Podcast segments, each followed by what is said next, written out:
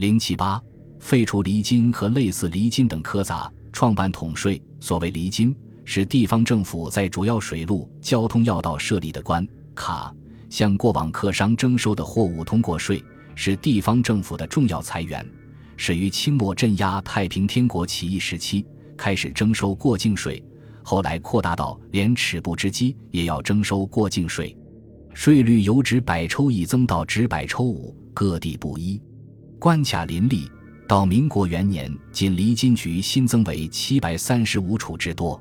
北洋军阀割据和混战时期，更是有增无减。中国民族工业生产的产品本来成本就高，而到了流通领域。又要受到关税离金的勒索，如从上海到重庆值百元的中国货，最少要经过五六道关卡，单缴离金税就达百分之十八至百分之三十；而外国货从上海到重庆值百元货物，只缴百分之五的进口证税和百分之二点五的子口证税，就可畅行无阻。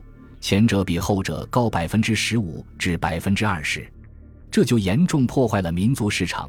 摧残民族工商业的发展，所以废除厘金和类似厘金的苛杂，不仅是列强的要求，更是中国民族资产阶级的渴望。国民政府成立以后，在宣布实行关税自主的同时，就决定裁厘金。一九三一年一月一日，财政部明令废止厘金及子口税，并从即日实施。厘金明令废除后，各省财政收入减少了。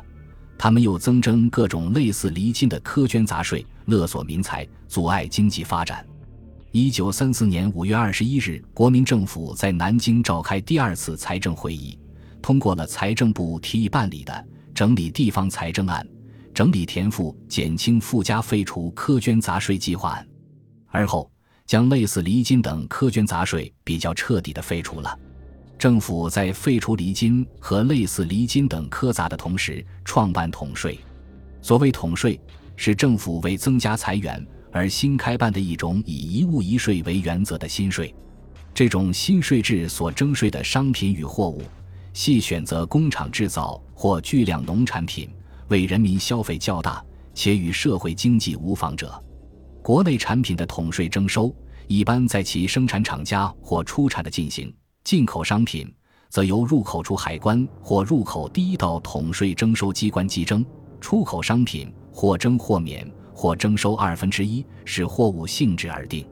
根据一物一税的原则，凡已缴纳统税的货物，如遇有重征时，可准许商人申请退税。统税实际上是一种产品出厂税。最早实行这项新税制的是卷烟行业。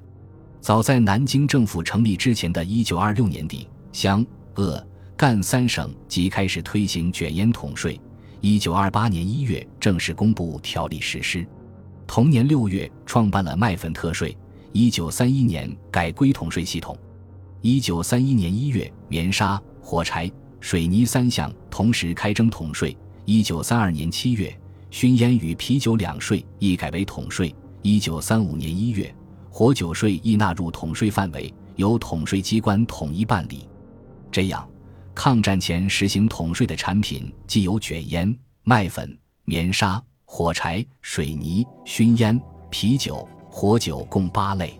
统税开办的地区，先从湘鄂赣三省开始，至一九三六年时扩大到全国，除云南、青海、新疆、西康、蒙古、西藏等地外。无一例外地都实行了统税，随着地区扩大，统税税率也有提高。如水泥统税，一九三一年刚实行时，每桶统税只征零点六元；一九三三年十二月改为每桶征税一点二元，税率增加了一倍。卷烟、火柴、棉纱等也有类似增加，只不过是程度略有差别而已。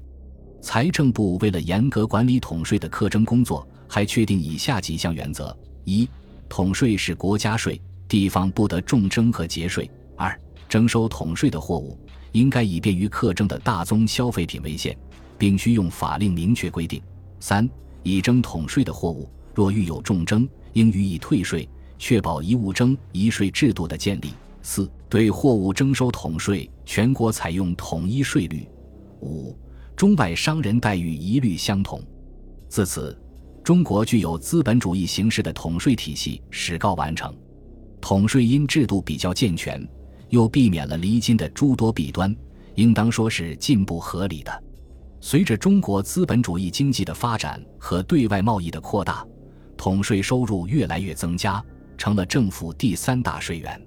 统税的不断增加，也反映了中国资本主义经济的不断发展。